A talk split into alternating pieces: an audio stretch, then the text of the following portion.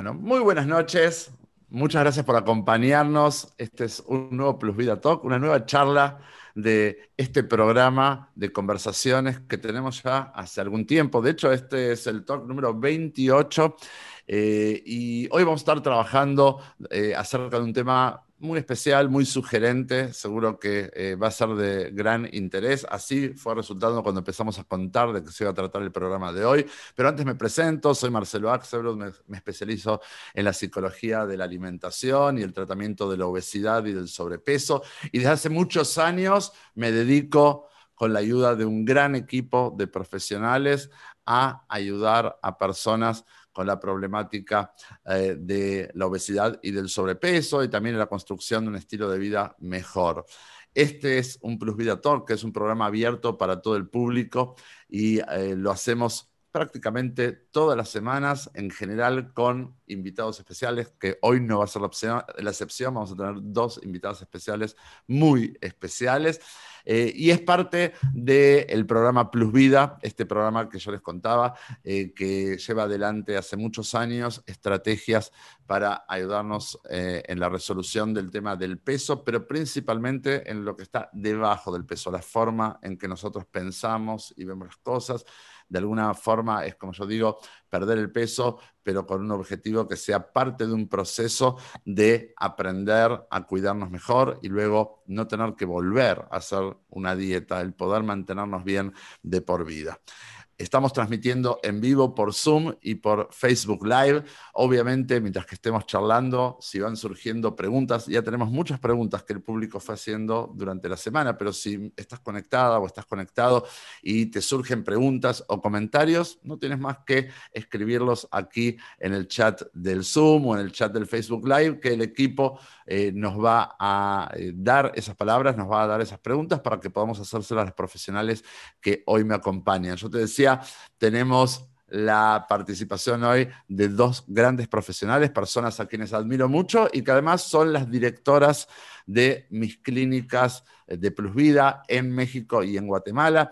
Se trata de las psicólogas Amelia Díaz y Marisol Figueroa. Amelia es la directora de la clínica de Plus Vida en México y Marisol es la directora de la clínica de Plus Vida en Guatemala. ¿De qué vamos a estar hablando hoy y por qué eh, invito a las dos grandes referentes de ambas clínicas. Bueno, hoy vamos a estar hablando de la frustración y no es un tema menor, no solo eso, sino que seguramente todos sabemos un poquito de qué se trata la frustración, cómo se vive, cómo se sufre, cómo se padece a la frustración.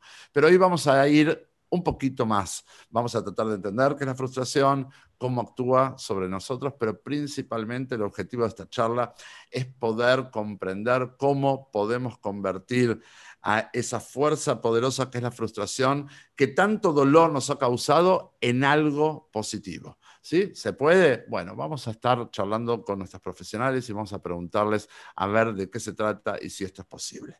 Quiero darle la bienvenida entonces a Amelia Díaz nuestra directora de México. Hola Amelia, buenas noches, gracias por acompañarme en este talk. ¿Cómo estás? Muy bien, Marcelo, buenas noches, gracias. Igualmente es un gusto acompañarte. Bueno, vaya tema, ¿no? La frustración. Es tan amplio que no sé si nos va a alcanzar un solo programa. Vamos a intentar hacerlo, vamos a intentar hacerlo. ¿Sí? Eh, Amelia, si hablamos de frustración, eh, ¿De qué estamos hablando en realidad? ¿Qué, es la frustración? Eh, muchos decimos, es que estoy frustrado, estoy frustrada. ¿De, qué estamos hablando realmente cuando estamos hablando de frustración?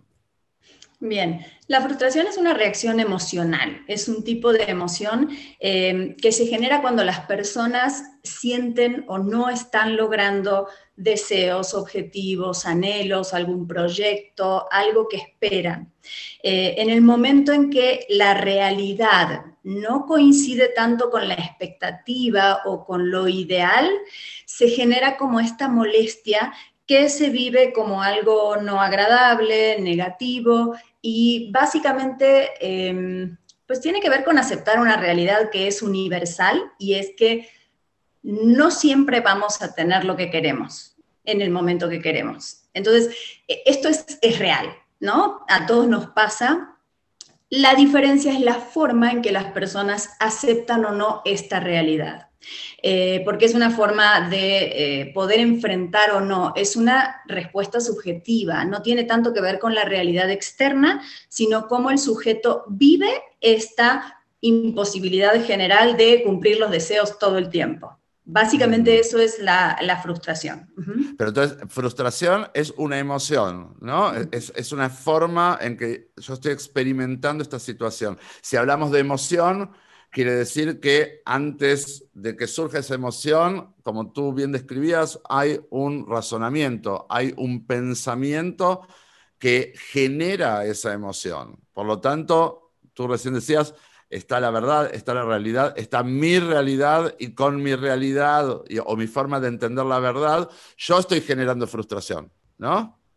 Sí, es como evalúo, o sea, a partir de mi evaluación es cómo hago, cómo vivo esto cómo vivo yo esta imposibilidad y además la frustración es momentánea y finalmente a lo largo de la vida hay muchos momentos en donde me puedo enfrentar con la frustración. Eh, pero sí, es la forma en la que yo vivo una realidad externa. Por eso tantas personas hay, tantas formas de, vivir la frustración o no. Frente a la misma realidad, las respuestas son individuales y diferentes. ¿Pero es realmente momentánea? Me encuentro a lo largo de los años con personas eh, que describen eh, situaciones de frustración eh, extendida en el tiempo, que, que, se va convirtiendo de hecho como en una de las bases de la tristeza profunda y hasta de la depresión. Sí, puede ser una tendencia bastante recurrente, pero básicamente una situación real externa me puede generar un momento de, frustración. Lo que puede haber son personas que tienen más tendencia a frustrarse que otras, y esto tiene que ver con realidades individuales de cada uno. Sí, por eso vemos gente que todo el tiempo parece que se siente frustrada. Tiene que ver con la forma de afrontar las realidades que tiene. Recién mencionabas muy interesantemente de que la frustración básicamente la entendemos como la distancia que hay entre lo que creemos que deberían ser las cosas y lo que las cosas son, ¿no? Entonces, eso es una forma de definir a la frustración. Pero creo que también, y mientras que tú estabas exponiéndolo, yo me escribía y decía, tendrá que ver con cómo yo creo que deben de ser las cosas, con lo que yo quiero, con lo que yo deseo o con lo que yo necesito, ¿no? Creo que ahí empezamos a abrir un abanico de temas donde pareciera ser que la persona que se frustra, que tú decías, es una emoción perfectamente humana, ¿no? Uno piensa las cosas como quisiera que sean, ¿no? ¿Cuáles son sus expectativas? Eh, o, o cómo cree que considera que las cosas deberían ser. Y si las cosas no son así, uno convive con la frustración. Una cosa es cuando en algunos episodios de mi vida puedo experimentar la frustración, como eh, tú recién describías, todos los seres humanos en algún momento las cosas no son siempre como uno quiere o como uno desea o como uno necesita, por lo tanto nos toca aprender a lidiar con la frustración a todos los seres humanos, pero pareciera ser que hay muchos de nosotros que vivimos en un estado de frustración constante, ¿no? Eh, que sea cual sea la situación, incluso frente a, a veces la persona frustrada se siente más frustrada aún cuando nadie la entiende. ¿no? Cuando dice, pero ¿cómo? ¿Cómo puede ser que estés, mira qué hermosa tu familia, o mira qué bella que te ves, o mira cómo todo el mundo te quiere, y no importa las razones externas eh, y, y, los estímulos que pueda recibir la persona, esa persona insiste en las razones de su frustración, ¿no? Es algo como muy personal. Creo que ahí empezamos a caminar eh, este, un sendero que espero que hoy ustedes dos, eh, tanto tú como Marisol, nos ayuden a tratar de entender, porque no nos olvidemos que estas charlas son en el contexto de una problemática que tiene que ver con nuestra forma de comer. Y una de las formas en que hemos comido ha sido para calmar la ansiedad, una ansiedad que muchas veces también se genera por el estado de frustración constante, ¿no? Dentro de las muchas otras razones, frustración es una de ellas. Entonces, bueno, no me gusta cómo son las cosas, no me gusta, y hay un momento donde ni siquiera me gusta cómo estoy, no me puedo valorar a mí mismo, o los demás no me valoran como considero que me deberían valorar, genero ansiedad y cómo para calmarme. ¿No? Entonces, digo, ahí es donde empezamos a ver cómo se van recreando estos patrones conductuales de respuesta a la frustración, que para quienes tenemos un problema de peso, la respuesta siempre es comida. No importa cuál sea la emoción, la respuesta es siempre comida. Hoy estamos hablando particularmente de la frustración. Amelia, eh, primero, si por supuesto quieres agregar algo sobre lo que estoy diciendo, y segundo, eh, conocemos que hay distintos tipos de frustración, ¿no? Para poder empezar a transitar esto que decíamos, el abanico de matices que podemos encontrar en las frustraciones, más que nada para que la gente que está conectada o que luego va a ver en YouTube el programa, eh, que pueda darse cuenta, primero que nada, si está eh, de alguna forma representada en lo que estamos hablando. Eh, muchos utilizamos maneras de describir lo que nos ocurre. Estoy frustrado estoy frustrada casi como, como, una muletía. ¿no? Casi como en muchos de nuestros países es que qué frustración o qué frustrante o lo que fuera. Pero en realidad eh, las palabras no son gratuitas. Y aunque nosotros lo tomemos a la ligera, nada de eso es ligero. Si yo estoy frustrado, no se queda solo ahí. Hablábamos recién de un pensamiento, un razonamiento que genera una emoción, que es la frustración, que no se queda solo ahí, sino que se va a convertir en conducta. ¿no? Y muchas veces es esa conducta de, por ejemplo, refugiarme en la comida, encerrarme en mí mismo o terminar explotando eh, emocionalmente con, con, mi pareja o, con mis compañeros de trabajo o con mis amigas porque nadie me entiende, ¿no es cierto? ¿Qué tipo de frustraciones identificamos, Amelia?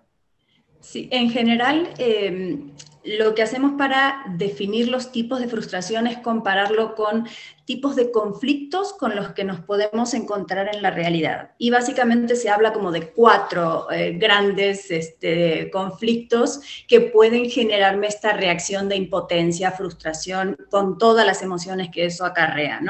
Em, un primer tipo de conflicto se suele llamar de muro o de barrera y es cuando entre mi, meta y yo, o entre el proyecto que tengo y yo, hay una barrera real, hay un obstáculo real que impide lograr eso que yo esperaba. Y esto, por supuesto, pues sí me deja muy frustrado porque entonces algo externo está impidiendo que yo logre este deseo.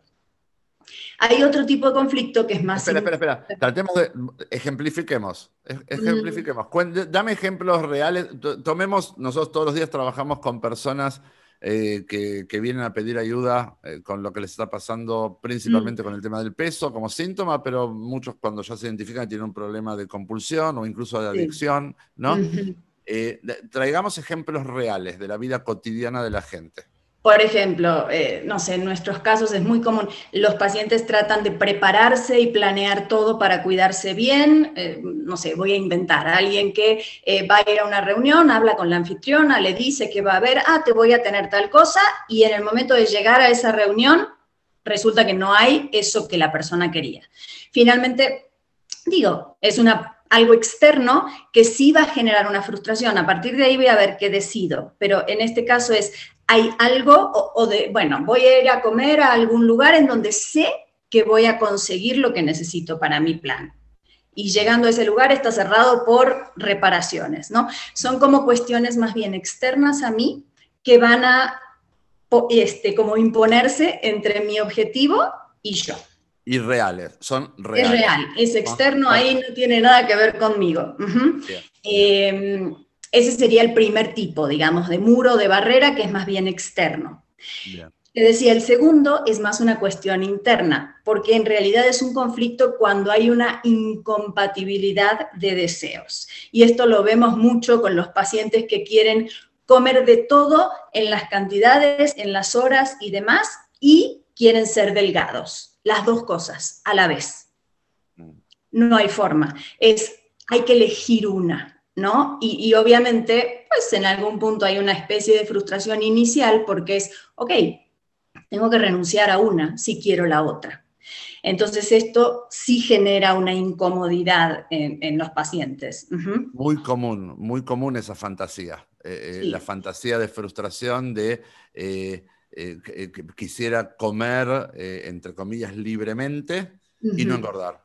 ¿no? este, y entonces empiezan todos mis conflictos. Me peleo con mi cuerpo, la culpa es de mi cuerpo, la culpa es de, mi dieta o de mi tratamiento, de mi nutri, eh, del medio ambiente, de, todos los que están alrededor mío. Eh, la frustración es fuerte, pero es absolutamente fantasiosa, ¿no? Es absolutamente fantasiosa. Pero sí genera esta molestia inicial, hasta que el paciente entiende, bueno, mejor elijo una y entonces alivia completamente porque desaparece el conflicto.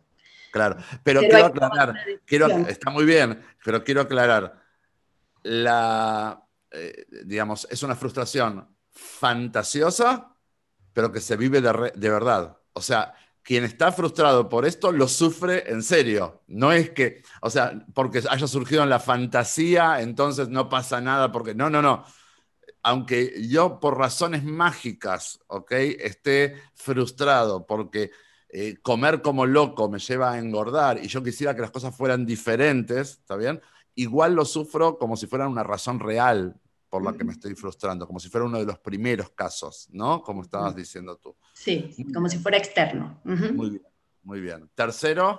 Eh, hay otro tipo de conflicto que es por doble evitación o evitación-evitación, y es donde tengo a fuerzas que elegir entre dos opciones que no me gustan definitivamente. Entonces, pues sí me genera como, eh, muchas veces lo que genera es huida, la persona no elige ninguna de las dos cosas. Eh, no sé, me imagino entre dos actividades que sí tienen que hacerse, dos obligaciones que tengo que tomar, ninguna de las dos las quiero hacer, pero tengo que hacer alguna. Y la respuesta a veces frente a esta frustración que me genera es no hacer ninguna de las dos. Es, es como un conflicto que puede llevar como a una huida. ¿no? Es bastante complicado. Eh, dentro del tratamiento, tal vez, no sé, me imagino entre dos opciones, no como ni una verdura, dos opciones de verdura que me encontré en este lugar, ¿cuál de las dos? No sé, digo, si, si vamos a hablar en algo en términos del tratamiento, me, imagino más en dos conductas, ¿no? Que ninguna de las dos me convence. Em, y el último es eh, un conflicto de aproximación-evitación, y es en donde en el camino a lograr mi objetivo, yo sé que hay contras. Entre los pros que voy a lograr, hay pasos que me van a costar trabajo. Y eso me genera ansiedad, pero bueno, finalmente si evalúo que mi meta es estar en forma, por ejemplo, saludable, en un cuerpo sano, bueno, tal vez tengo que hacer cosas que en principio no me encantan, y, las voy a tener que tomar como parte del proceso. Entonces, al principio vemos por ahí estas personas que a mí no me pides que me mueva, yo eh, ejercicio no puedo hacer, yo tomar agua no, pero en el fondo lo que quieren es estar bien. Entonces, saben que en el camino va a haber estos pasos no tan agradables al principio, que después les terminan gustando, evidentemente, pero que van a tener que pasar. Pero básicamente entonces en ese entendimiento, eh, no nos olvidemos que estamos hablando aquí, ejemplificando con la temática del peso, pero esto, esto se aplica a, cómo se vive la frustración a nivel humano en cualquier aspecto, ¿no? Puedo entender de lo que tú nos estás describiendo del cuarto ejemplo, de que básicamente salir de toda zona de confort va a implicar el tener que confrontarme con situaciones que en algún nivel eh, potencialmente me frustren. Sí. Por eso yo decía, es parte momentánea de muchos procesos la frustración. Me gusta pensar que los procesos al final son como en forma de zigzag. O sea, no hay un camino a la meta que sea siempre hacia adelante y siempre positivo. Hay momentos en donde a veces hay pequeños retrocesos. Esos retrocesos pueden frustrarnos si no los manejo bien y no aprendo que esto puede ser parte de, ok, ensayé, me salió mal, aprendo, salgo más fortalecida. Sí puede haber en todos los procesos, digamos, de, crecimiento, de mejora y de cambio, momentos en donde me frustro porque pues no están saliendo las cosas tal cual yo las, esperaba, las esperaba, las planeaba, las deseo y demás. Eh, resulta muy interesante porque al tratarse de una emoción, y creo que es una de las emociones básicas, de hecho las empezamos a aprender desde que somos niñitos, ¿no? Eh, vamos aprendiendo a veces a los tumbos. Eh, y seguramente quienes somos hoy es el resultado de haber sabido medianamente em, sobreponernos a muchas frustraciones en la vida, incluso muchas que ni nos recordaremos, ¿no? Como bebés pedíamos a los gritos algo y tal vez no lo recibíamos. Eh, esa era una forma de ya confrontarnos con la frustración temprana, ¿no? Eh, y esto lo arrastramos a lo largo de la vida. algunas cosas hemos podido resolver, creo que la mayoría, eh, para poder este, encontrarnos a nosotros mismos como adultos, pero seguramente habrán algunos vestigios de esa eh, infancia temprana que seguramente todavía arrastramos hasta el día de hoy y como adultos nos toca empezar a confrontarlas, ¿no? Sí, sí, seguro, sí, porque de adulto uno sabe que pues la realidad es no siempre vas, el, mundo no gira alrededor de mi deseo y va a haber momentos en que tengo que postergar, esperar, resignar. Bien, bien. Em, Amelia, si hablamos de, eh, de una emoción como la frustración, sabemos que la frustración no se queda solo ahí, ¿no? Se empiezan a encadenar otras emociones a la emoción de la frustración. ¿Cuáles serían las emociones que, que podés identificar que más se vinculan con esta situación de de no sentirme a gusto, de no estar bien. Eh, contame un poquito qué es lo que has estudiado y qué es lo que has aprendido del trabajo cotidiano con personas. En general, yo creo que las podríamos englobar como en dos categorías. Por un lado están las ligadas eh, a la tristeza, o sea, la frustración me puede hacer sentir triste, desanimado, eh, con pocas ganas de seguir haciendo cosas, ahí donde, donde digamos, no como depresión clínica, pero donde podríamos entrar en una especie de tristeza más profunda. Son como eh, emociones que te quitan un poquito la energía, ¿no? Que te quitan las ganas y, pues el ímpetu por seguir adelante. Eso, digamos, por el lado de la, de la tristeza y desánimo. Y por otro lado están las emociones más relacionadas con el enojo hay una frase en psicología que dice, la frustración genera agresión. Una persona que está frustrada suele sentir rabia, enojo, este, pues ira y muchas veces frente a estas sensaciones lo único que puede hacer es volcarlas afuera y a veces en forma de agresividad con las personas que están cerca, como si los demás tuvieran culpa de esto que a él le pasa, ¿no? Frente a la incapacidad de manejar las emociones, sí puede haber estas conductas como agresivas hacia el exterior. Creo que básicamente esos son como los dos eh, formas de englobar las emociones que pueden partir eh, saliendo, digamos, de alguien frustrado. Estoy de acuerdo, no, no solo, sino también, porque creo que también ah, esa agresividad a veces se dirige hacia uno mismo, ¿no? O sea, cuando, cuando siento que em, explotar de esa manera agresiva hacia la afuera compromete la integridad de, eh, de quién soy frente a, ¿no? ¿Quién soy frente a mi familia, frente a mis amigos, frente a mi comunidad? Eh, muchas veces elegimos el camino contrario, ¿no? Y la agresividad apunta hacia adentro. ¿Y cómo agredo? En forma que pareciera que no es agresión, pero lo es, ¿no? Cuando me, me autoenfermo, cuando me autoflagelo, lo hago nosotros lo aprendemos desde el comer, pero lo hago, lo hago desde lo verbal, ¿no? Lo hago desde la mirada despectiva, lo hago desde el mal, automaltrato, ¿no?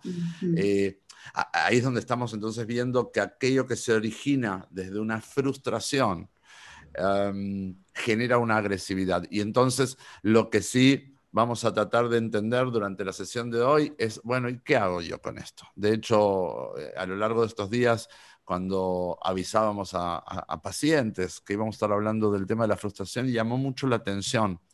Llamó la atención porque creo que incluso en el proceso de tratarse hay quienes eh, este, se sienten frustrados. Yo creo que eh, el venir a tratarse a, un tratamiento como el nuestro o a cualquier dieta o lo que fuera es una forma de buscar salir de la frustración, es tratar de resolver yo sé lo que es sano o yo sé lo que quisiera para mí y lo frustrante es que no estoy ahí como yo quisiera estar, ni me veo como me quisiera ver, ni entro en los, cánones, en los cánones de belleza de la sociedad, me lo dice la sociedad misma, ¿no? Y eso ya es muy frustrante. Y vengo a atenderme. Y me vengo a atender y lo frustrante es como Amelia decía, ¿no? Eh, empiezo a encontrarme con la frustración de que voy a tener que limitar las cosas que más me gustan muchas veces. Voy a tener que, voy a tener que limitar lo que justamente a mí me servía para pasarla no tan mal, porque comíamos para recibir un poco de confort, un poco de placer. Eh, voy a aparentemente tener que confrontarme con la frustración de cuestionar, cuestionar mi estilo de vida, mis formas de pensar las cosas, mi forma de sentir las cosas. Es mucho y eso puede ser frustrante. Y si a eso yo le sumo que empiezo a cuidarme, por ejemplo, ¿no? y entonces empiezo a cuidarme bien y me toca más tarde o más temprano aprender que el cuerpo tiene sus ritmos. Y yo no voy a bajar de un día para el otro lo que subí durante gran parte de mi vida. Y mi cuerpo no va a bajar al ritmo que yo dicte, sino que mi cuerpo va a bajar a su propio ritmo, dependiendo de cómo yo le vaya facilitando las cosas. Entonces, eso para muchas personas también es una puerta de entrada a la frustración y de confrontarse con lo que son mis ideas y lo que son las cosas en verdad, lo que son las cosas en realidad. Amelia, te agradezco mucho. Voy a seguir ahora con Marisol de Guatemala y voy a volver contigo con las preguntas este, hacia la parte final. Muchas gracias, Amelia. Es ¿eh? muy, muy interesante. ¿Quisieras agregar algo más? No, por ahora no, al ratito nos encontramos. Estuviste muy clara, muchas gracias, muy amable. Eh, bueno, hola Maris, buenas noches, ¿cómo estás? Hola a todos, feliz noche, muy bien, gracias. Bueno, qué temazo este, ¿no? Sí, sí, súper interesante todo lo que platicaron con Amelia. La verdad que es muy interesante, podríamos este, charlar mucho más y creo que tenemos mucho más para charlar también, para aprender junto a ti. Y bueno, un poquito eh, lo que yo te quería preguntar es algo que tocamos de costadito con Amelia, pero tal vez tú nos ayudas a profundizarlo un poquito más, que es, eh, ¿cuál es ¿cuáles vemos como causas y efectos de la frustración? ¿Qué, en, tu práctica, en tu experiencia, en lo que vamos aprendiendo desde lo terapéutico, eh, ¿qué identificas, Maris? Bueno, partiendo en un principio de lo que explicaba Amelia, creo que lo primero que va a determinarlo es el significado que yo le doy a mi experiencia. O sea, toda experiencia externa pasa a través de un filtro, que soy yo, que lo he compuesto a lo largo de mi vida, por todas mis experiencias, por la cultura que estoy, el país que vivo. Todo ese filtro, a mí me gusta llamarlo filtro, todo pasa a través de eso y ahí yo le doy un, significado. Entonces, eso primero va va a ser una de las causas principales porque dependiendo lo que me frustra a mí, no le frustra a otro, lo que me, nos frustra a los guatemaltecos, no le frustra a los europeos, por ejemplo, o otras culturas. Entonces, eso es algo bien importante a considerar, el, filtro personal, cultural, familiar, ¿verdad? Que se forma desde que somos pequeños. Ahora, si, uno identifica que es un tema de filtros, me encantó cómo lo has definido, ¿sí? Em, y empiezo a ver que algunas partes de ese filtro están dañadas o están sucias, ¿sí? Quiere decir que lo que llega a mí no llega bien filtrado nosotros podemos hacer un cambio de filtro, limpiar el filtro, eh, traer un filtro de un material mejor, eh, o es así soy yo y así soy. Bueno, y yendo con la misma metáfora, pues el filtro lo que está es contaminado. ¿Soy yo o es Maris que se le cortó, me parece? No, es Maris, ¿no? Entonces, Maris, espera, espera, espera, que se te fue un poquito la señal. ¿Tú me oyes bien? Amelia, ¿estás tú ahí? Abrí el micrófono mientras que esperamos a Maris a ver si vuelve. Pero un tema bien interesante. A ver, ¿cómo ves vos? ¿Estás de acuerdo con la metáfora de los filtros? Sí, porque finalmente es la forma en la que yo interpreto la realidad y cómo, cómo me, la, me puedo enfrentar con ella, digamos.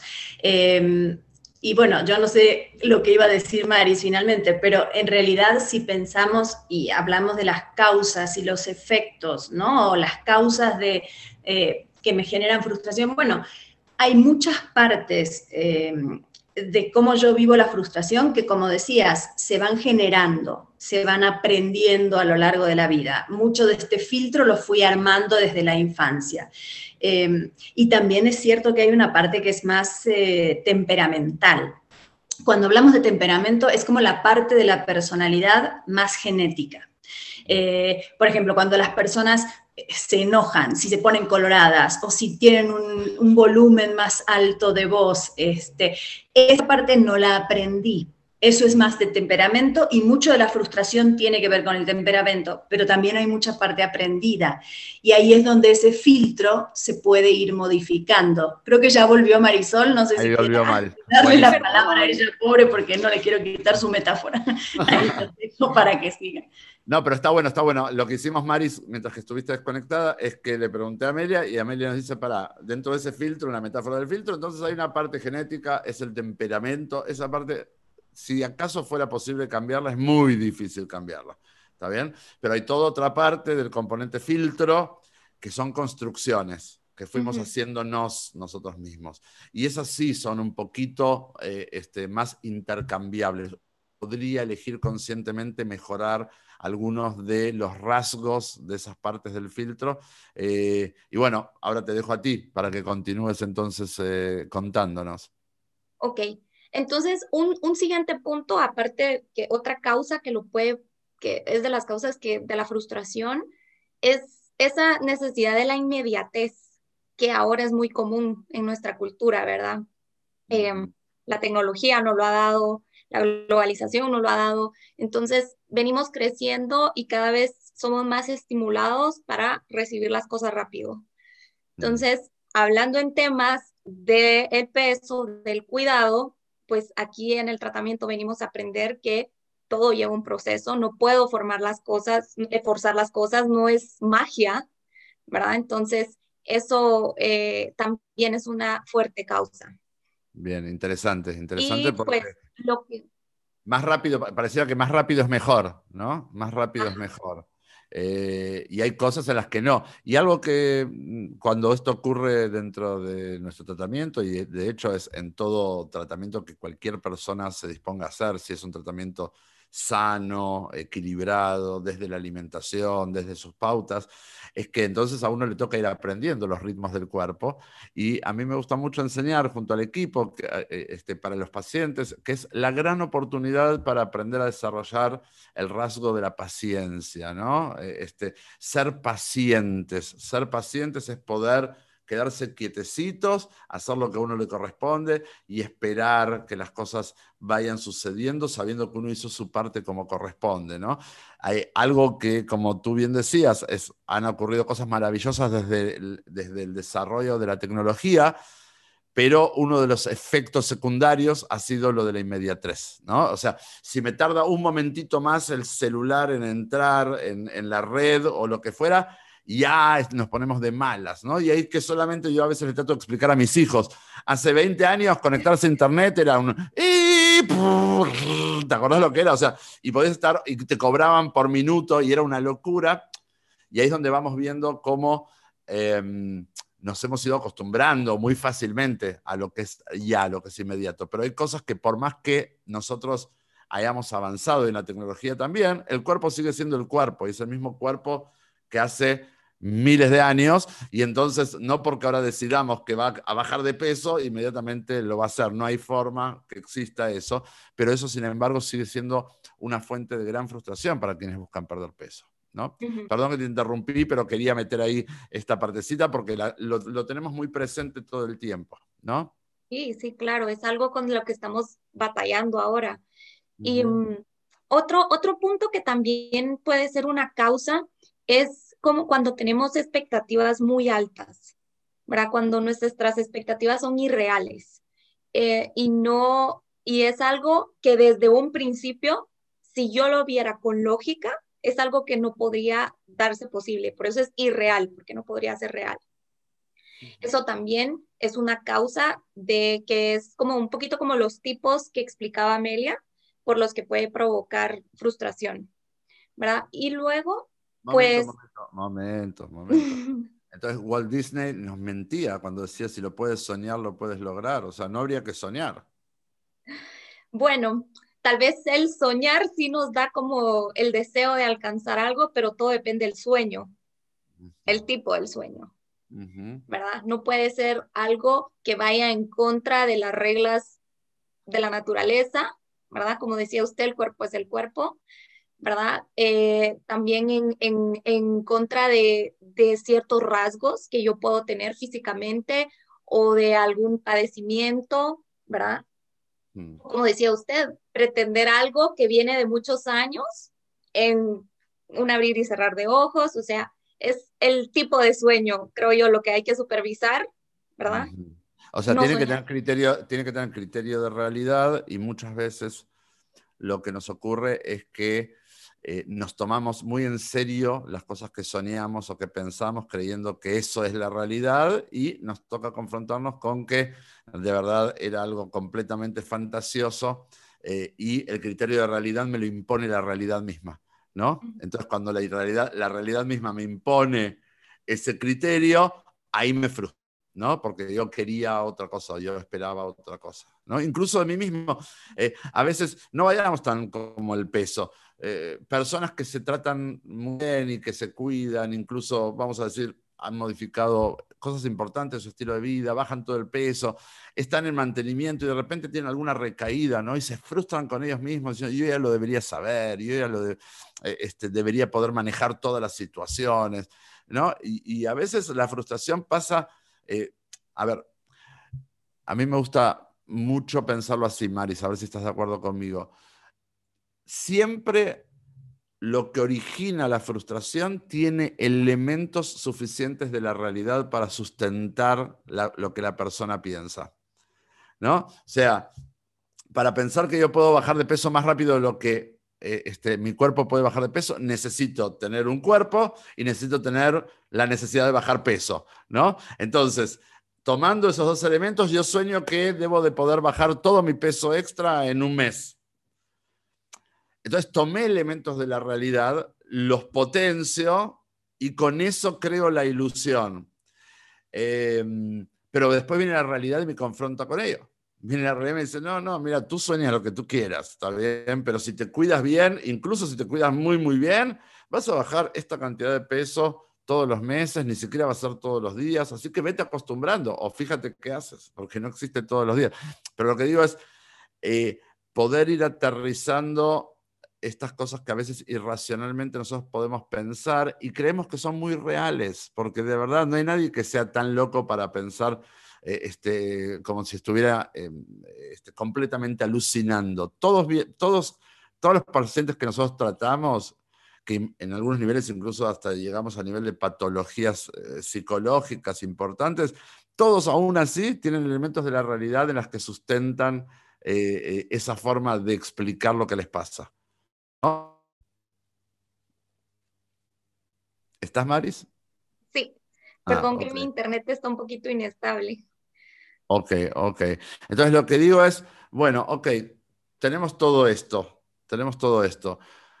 Eh, ¿Qué hacemos y cómo se traduce ya directamente la frustración en peso? Y quiero también que nuestros pacientes, la gente que está... Sí, a ver. creo que todavía, mm, después que hablamos las causas, em, no discutimos como los efectos, solo empecé por las... ay, ay, ay. todas estas causas Mala conexión, mala conexión, Maris. Otra vez. Otra vez, otra vez. Menos mal que tengo a Amelia preparada, ¿eh? Vamos a llamar a Amelia la bombera eh, a ver, para que nos ayude un poquito, a ver que, si Maris logra restablecer su, conexión. Abrir el micrófono, Amelia, y ayúdame un poquito con, este tema. Em, a ver, recién hablaba de las causas y los efectos de la frustración. ¿Qué, qué, aprendiste tú, Amelia, de los efectos de la, de la frustración? ¿Cuáles puedes identificar? ¿Cómo se presentan? En principio creo que de los efectos más complicados es cuando de plano el paciente abandona el proyecto que tiene a raíz de sentir que no sale como estaba planeado.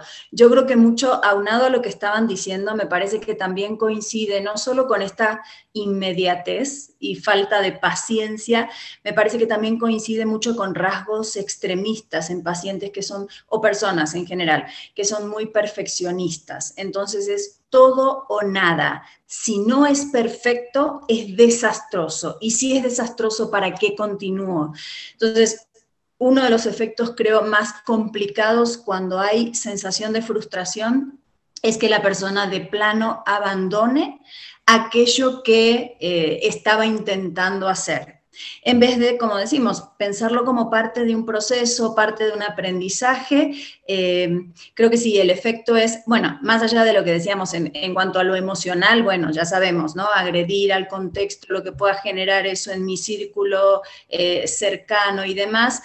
En cuanto a proyecto, para mí, decir, bueno, pues ya que sale mal, que salga peor, ¿no? Y esta gente que como pues no avanza como quiere, como su cuerpo no reacciona como quiere o la báscula no responde de la forma esperada, pues entonces se van al otro extremo, porque si va a salir mal, pues ya, que salga del todo mal, ¿no? Entonces, a veces el efecto es ese, es anular el objetivo, que es lo que en primer momento me generó frustración, no poder lograrlo, pero terminamos generando nosotros lo contrario. No sé si me di a entender. Sí, perfectamente. Creo que agregas un componente importante que es el rasgo perfeccionista. O sea, las personas cuyo rasgo perfeccionista eh, está eh, cotidianamente presente en la vida de las personas, la frustración normalmente está asociada también como, como un resultado. Yo diría que es la frustración un resultado del perfeccionismo y no al revés, ¿no?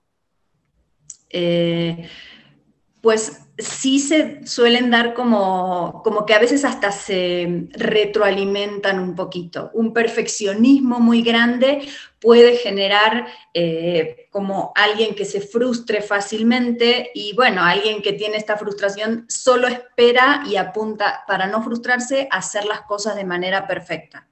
Y mm. creo que es una receta para desastre, digamos, ¿no? Cuando se dan juntas las dos cosas. Sin dudas, sin dudas. Eh, Maris, si estás conectada por ahí, abre, vuelve, que te esperamos, ¿sí? Eh, vamos a esperarte porque, bueno, obviamente ya en, los minutos finales. Hola. sí, estoy aquí desde mi celular, pero no me sale la cámara, pero aquí estoy. eres, una, eres una voz. Bueno, eh, entonces, pero prefiero por lo menos que te escuchemos, ¿sí? Yo voy a tratar de poner caras bonitas mientras que tú nos compartes. Eh, estamos hablando en la parte de frustración y el peso, ¿no? Eh, Amelia nos contaba también cómo se agregaba el componente de nuestro perfeccionismo, algo que está también muy, muy presente, blanco, negro, todo, nada, me cuido al extremo o me descuido al extremo. Eh, ¿cómo, encuentras tú en tu práctica este tema de la frustración y el peso?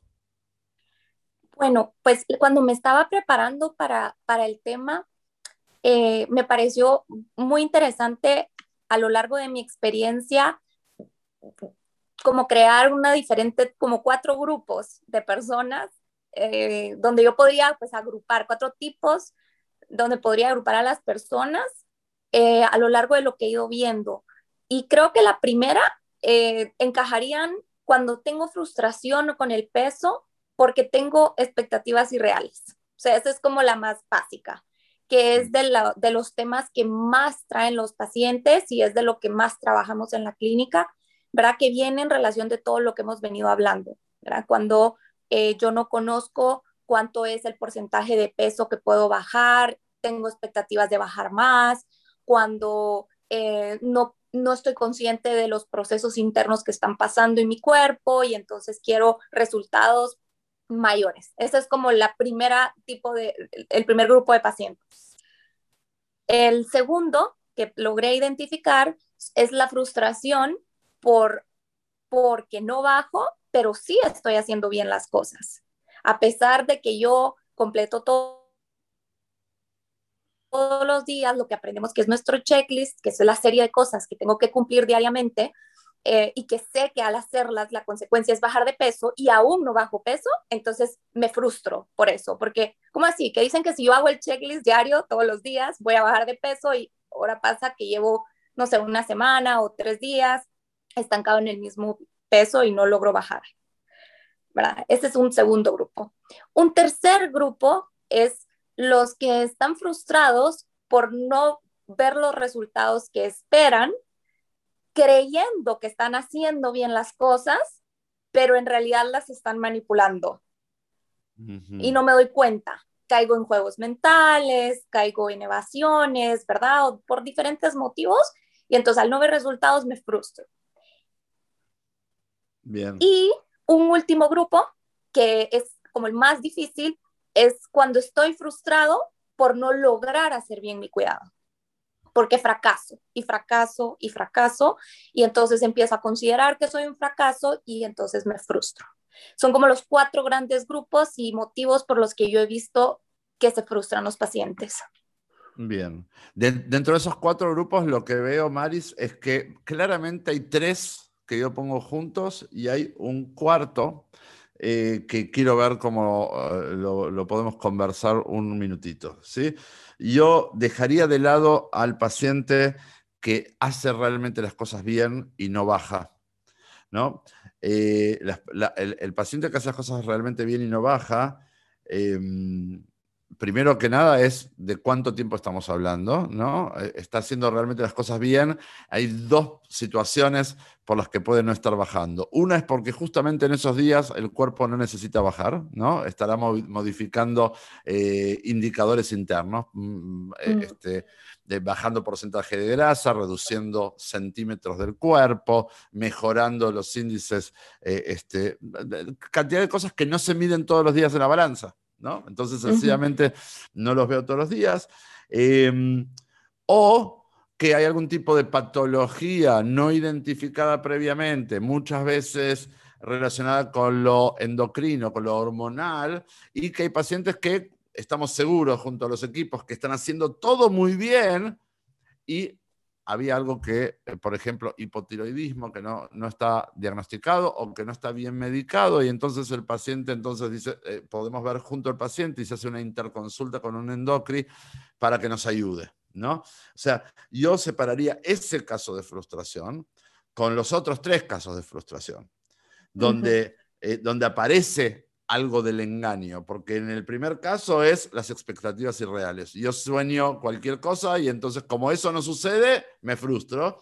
O el que dice, no, no, yo estoy haciendo todo bien y está mintiendo y manipulando, algo muy normal, ¿no? Y entonces es preferible volcar, como decía Amelia, el enojo hacia afuera, solucionamelo porque yo estoy haciendo bien y entonces no bajo, entonces ¿por qué esto pasa? Lo tira hacia la afuera o la persona que quiere, quiere, quiere mucho, ¿sí? Pero su compromiso es más limitado y una y otra vez cae, eh, este, y como decías tú, y, tropieza. Y yo no diría que fracasa, porque el único, en, cualquier tratamiento crónico, el único fracaso es el abandono, eh, pero, pero está todo el tiempo de golpe en golpe, ¿no?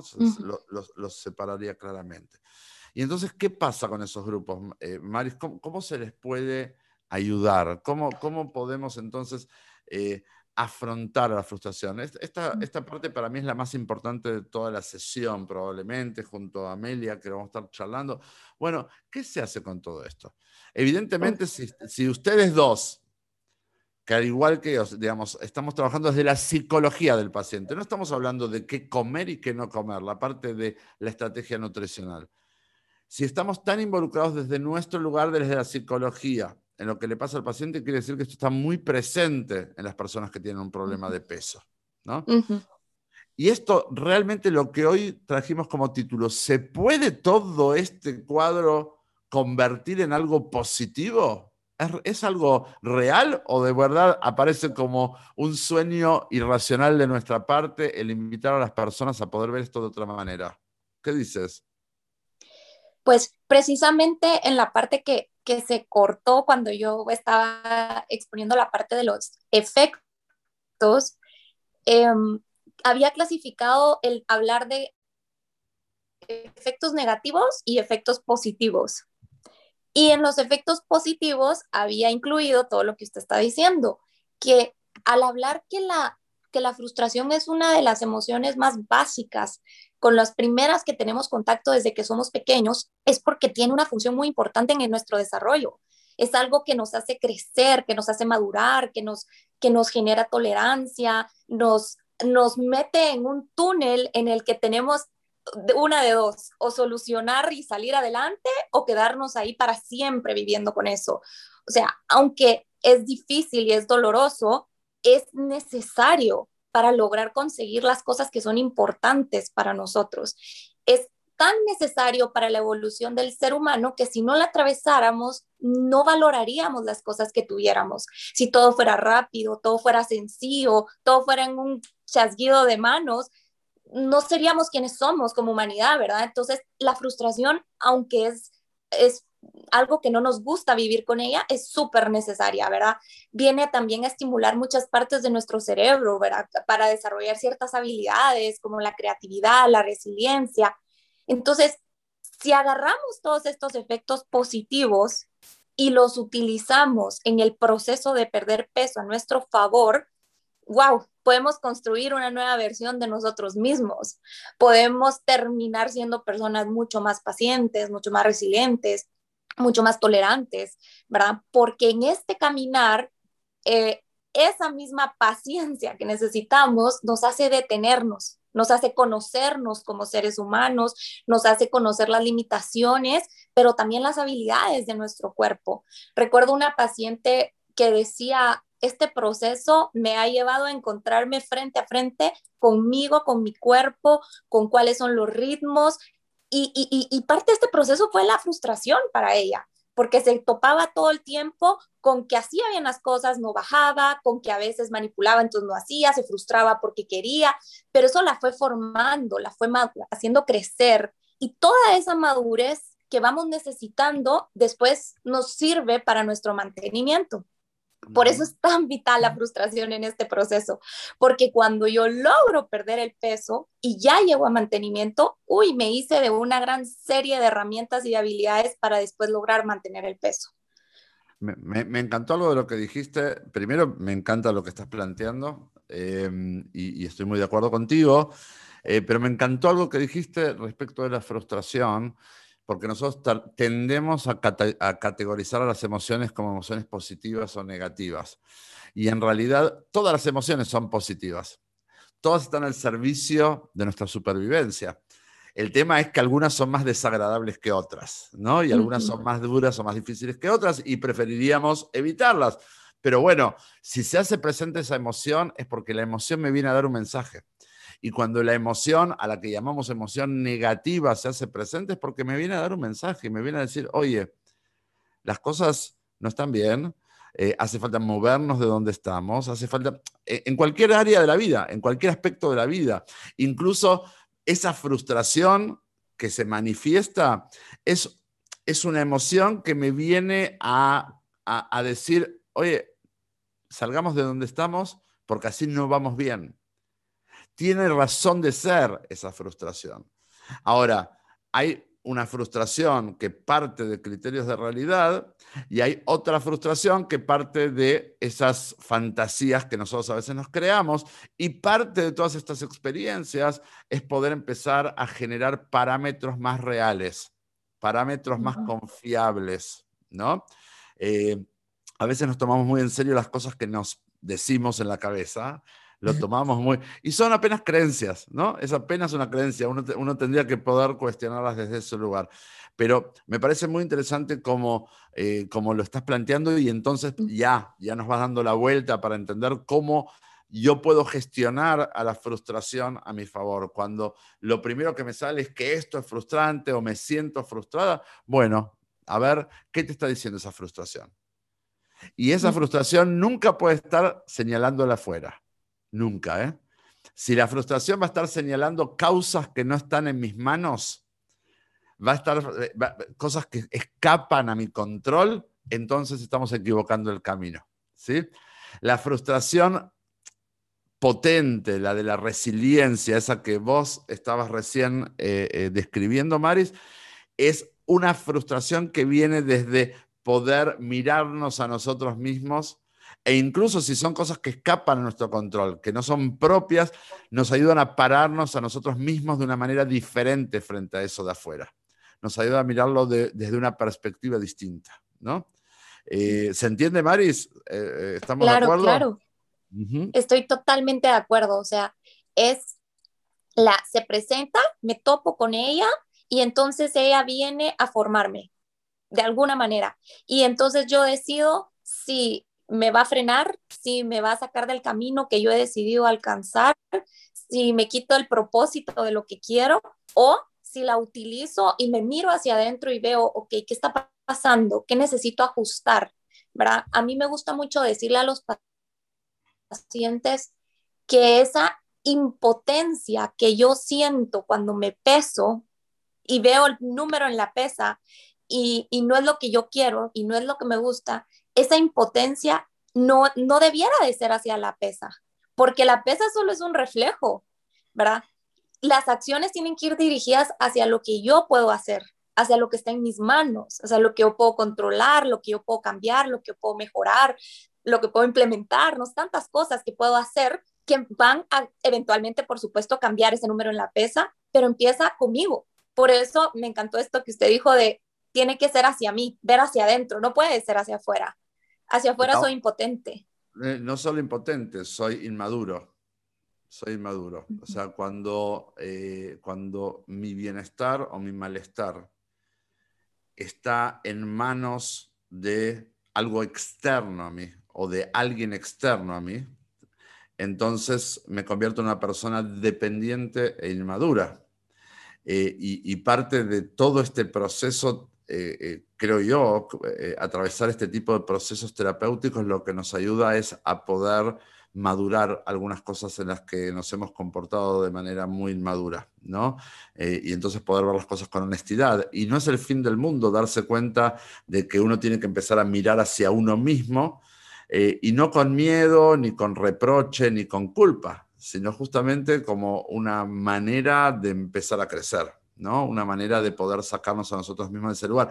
Que por otro lado, eh, es cierto, cuando venimos a, un tratamiento, eh, venimos desesperados y venimos enojados, ya ni sabemos si confiar, si no confiar, hemos sido tantas veces manipulados y, tantas veces caímos presos de, la ilusión eh, que después otra vez terminaba en fracaso, que es entendible, venimos muy golpeados pero en realidad cuando ya salimos de la situación de emergencia y empezamos a tratarnos, vamos a darnos cuenta que incluso estando bien, ese camino de recuperación y de poder ponernos mejor y de crecimiento sucede cuando vamos confrontándonos con esas áreas propias, ¿está bien?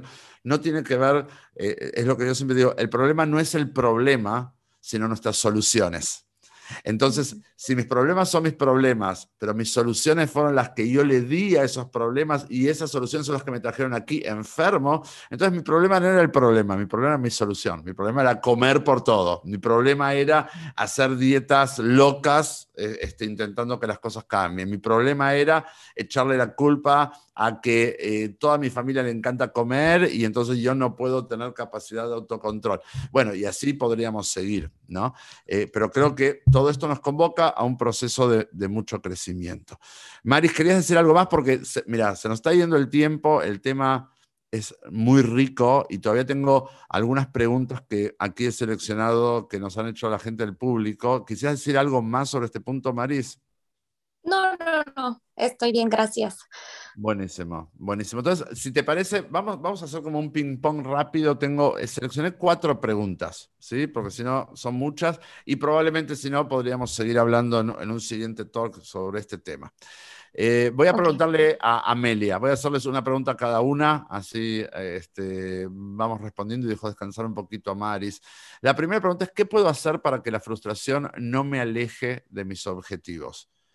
Vos recién decías, eh, Amelia, que una persona que se frustra, uno de los efectos que tiene es que, como es, se frustra, abandona. Abandona lo que sea, abandona la dieta, abandona un trabajo, abandona el eh, competir, ¿no? Abandona el querer eh, este, algo que para él es muy importante y lo termina abandonando. Entonces, la pregunta que hizo esta persona es una, una pregunta valiosa. ¿Qué puedo hacer para que la frustración no me aleje de mis objetivos? En principio, creo que como lo, estuvimos hablando, es pensar eh, que los objetivos sean realistas o sean realizables. Eh, muchas veces creo que los objetivos se eligen por comparación con otros. Eh, en eso sí estaría bueno como, como pensar, ok, para esto es viable para mí, no, un objetivo no puede ser, quiero ser como esta persona, por ejemplo. Si yo hago esta evaluación de mi persona, de mis posibilidades, de mi situación real, ya estoy enfocándome, digamos, hacia algo que puedo alcanzar, ¿no? Eh, y entender que en el medio puede haber eh, situaciones de contras que me dificulten el camino hacia ese objetivo, pero como decía Maris, o sea, tomar esto como algo positivo. Eh, finalmente, si las cosas que estoy haciendo de esta forma no están saliendo bien, tengo que cambiar la forma. Tengo que aprender formas nuevas, tengo que elegir eh, ser más paciente tal vez, tengo que elegir no buscar un resultado tan inmediato, sino apuntar a largo plazo. Me parece que si puedo lograr como hacer estas pausas, reflexionar y principalmente asumir cuando estoy frustrado. Hay mucha esta idea de no puedo hablar de la frustración. Mucha gente no se anima a decir que está frustrado. Es admite que tienes esto de frustración y veamos, ok, frente a esta frustración, ¿qué puedo hacer diferente? ¿Cómo crezco? a partir de esto que me está pasando. Y creo que ahí es una forma en la que podemos sortearla y salir más este, fortalecidos pues de esta situación. y, creciendo, ¿no? Si antes hablamos de, inmadurez, esta, esta, clase de aprendizaje nos permiten madurar, nos permiten crecer mucho. Muchas gracias. Eh, Maris, eh, siguiente pregunta. ¿Cómo identifico si mis expectativas no se apegan a la realidad? ¿Cómo puedo ponerme expectativas realistas? Preguntaba alguien. Bueno, en específicamente en el tema del peso, eh, bueno, tenemos, ah, yo cuando estoy platicando con un paciente que está frustrado, lo primero que hago es multiplicar el, el peso que pueden perder en el tratamiento por el, porcentaje mensual que pueden ir perdiendo. ¿Por qué? Porque ahí inmediatamente aterrizo en algo tangible. Muchas veces la frustración también es porque estoy, como dijo usted en un principio, soñando, divagando, ¿verdad? Pero el tener límites y tener cosas claras me hace a mí también aterrizar mi, mi mente, mi cabeza, mis expectativas, ¿verdad? Entonces, eso, lo primero es poder identificar, ok, esto es lo que yo podría perder en el mes, por ejemplo, esto es lo que se espera si yo hago mi parte. Entonces, bueno, ahí aterrizo. En segundo lugar, eh, también me gusta hablar de otros tipos de beneficios que tengo cuando estoy haciendo bien las cosas. Entonces, poder ver ah, ok, no solo voy a bajar de peso, sino también voy a bajar de grasa, voy a bajar de medidas, voy a, estar hidratado, eh, voy a empezar a tonificar, ¿verdad? Entonces también el poder hablar de eso ayuda muchísimo a desviar sobre lo que según mi mente no está pasando y poder poner mis ojos sobre lo que sí está pasando.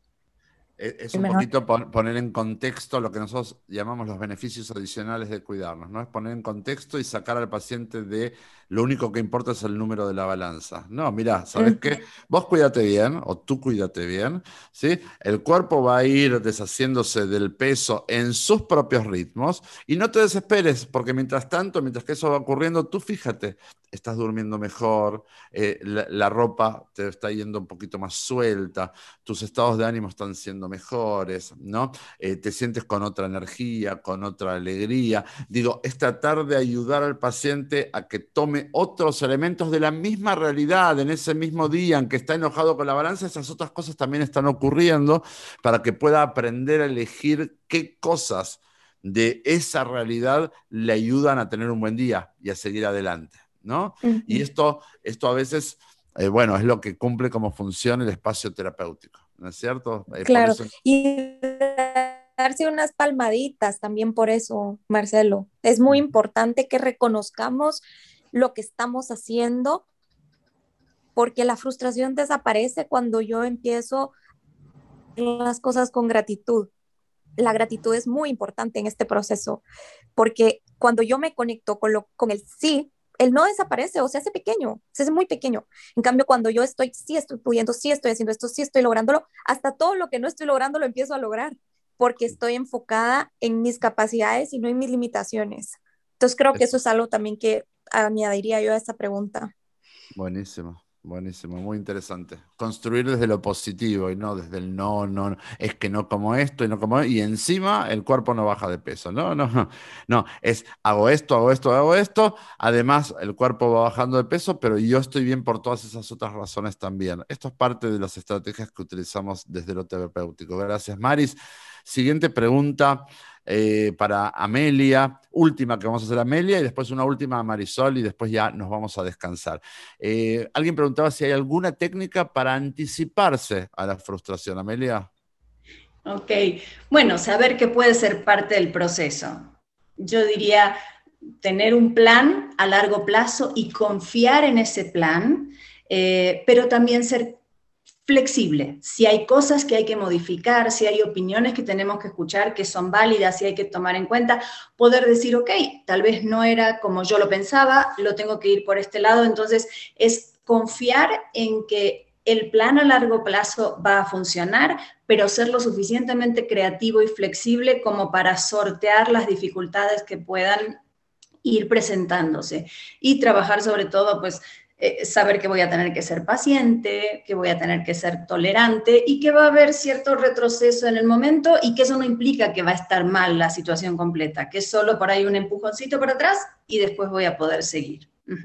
Totalmente de acuerdo. No nos olvidemos que eh, eh, nuestra mente ocupa un rol protagónico en toda esta historia. Entonces, parte de lo que este proceso eh, me permite hacer es reformular esas creencias que hasta ahora han sido creencias limitantes porque me han limitado enormemente y me han eh, eh, de alguna manera dirigido hacia una forma de, de ver las cosas y al final de sentir y de hacer las cosas y entonces las reformulo, las cuestiono, las reformulo y empiezo a ver las cosas también de una manera distinta y me ayudan finalmente a, a poder ser más resistente, ¿no? Poder ser más perseverante, poder seguir eh, adelante. Muchas gracias, Amelia, muchas gracias eh, por, por, toda tu participación de hoy, incluso ayudándonos en los momentitos en que Maris eh, se desconectó ahí desde, desde Guatemala. Ahora vuelvo igual a ti para despedirnos, pero le hago la última pregunta a Marisol, que es, alguien preguntaba, ¿cómo puedo ayudar a una persona frustrada, Maris? ¿Cómo se puede ayudar a una persona frustrada? Bueno, creo que yo me iría por dos cosas. Primero, la empatía.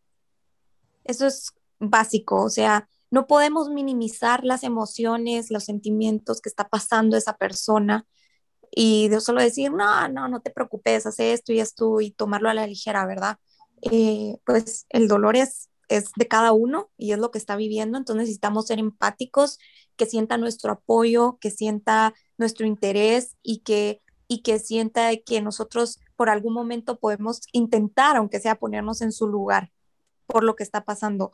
Más con temas de, sobrepeso, aquí lo hemos hablado mucho, que se sufre mucho, ¿verdad? Y que seguramente hubo un pasado doloroso, entonces no hay que tomarlo mucho a la ligera. Eso es lo primero. Y lo segundo, creo que es empezar por pequeñas cosas. Cuando queremos solucionar algo que ha sido tan grande y agarrar todo a la vez, y querer ver todo el panorama, definitivamente voy a empezar frustrado. Entonces, empecemos por pequeñitas cosas, cosas que están a mi alcance, que puedo empezar a hacer y en un tiempo eh, pequeño, corto, no, no, no ponernos metas muy largas, sino que podemos ser como aprendemos aquí, un día a la vez o las próximas cuatro horas, estos, estos tantos eh, cosas que me voy a proponer lograr. Y entonces ahí poco a poco voy a empezar a tener sensación de logro de estas pequeñas cosas y muchas pequeñas sensaciones de logro me van llevando al éxito. Sin dudas. Bueno, la verdad que un tema muy, muy interesante y les quiero agradecer a ambas por ayudarnos a desarrollarlo eh, de esta forma tan enriquecedora. Creo que sí, finalmente entonces podemos afirmar que tenemos la capacidad de los alquimistas, ¿no? De transformar una frustración que es una emoción tan dura, tan difícil, eh, finalmente en, algo favorable, ¿no? En algo que, como decíamos por ahí, es un mensaje. Toda emoción es un mensaje y cuando aparecen esta clase de emociones que nos molestan, que nos causan disgusto, que hasta en un momento acostumbrábamos a responder a ella con agresividad, ¿no? Queriendo salir a ahorcar a alguien o lastimarnos a nosotros mismos. Bueno, ahora vamos teniendo capacidad de poder frenar con todo eso y decir, eh, momento, ¿qué está pasando? ¿Qué es lo que me está frustrando tanto? ¿Sí? ¿Son razones reales lo que me está frustrando? ¿Lo estoy pensando bien?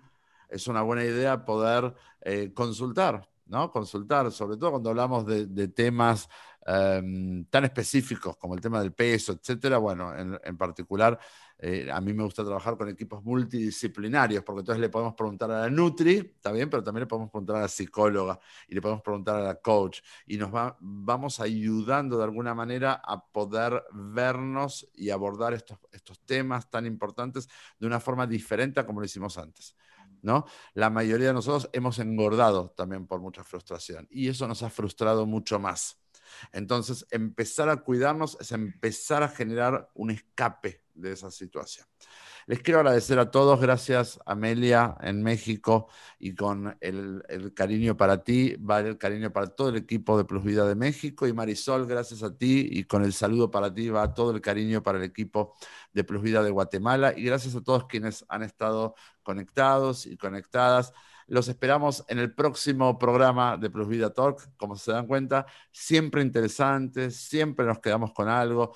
Eh, es, un gusto poder charlar de estos temas. Y bueno, uno todo el tiempo está en construcción, así que sigamos construyendo juntos. Buen descanso, buenas noches, gracias.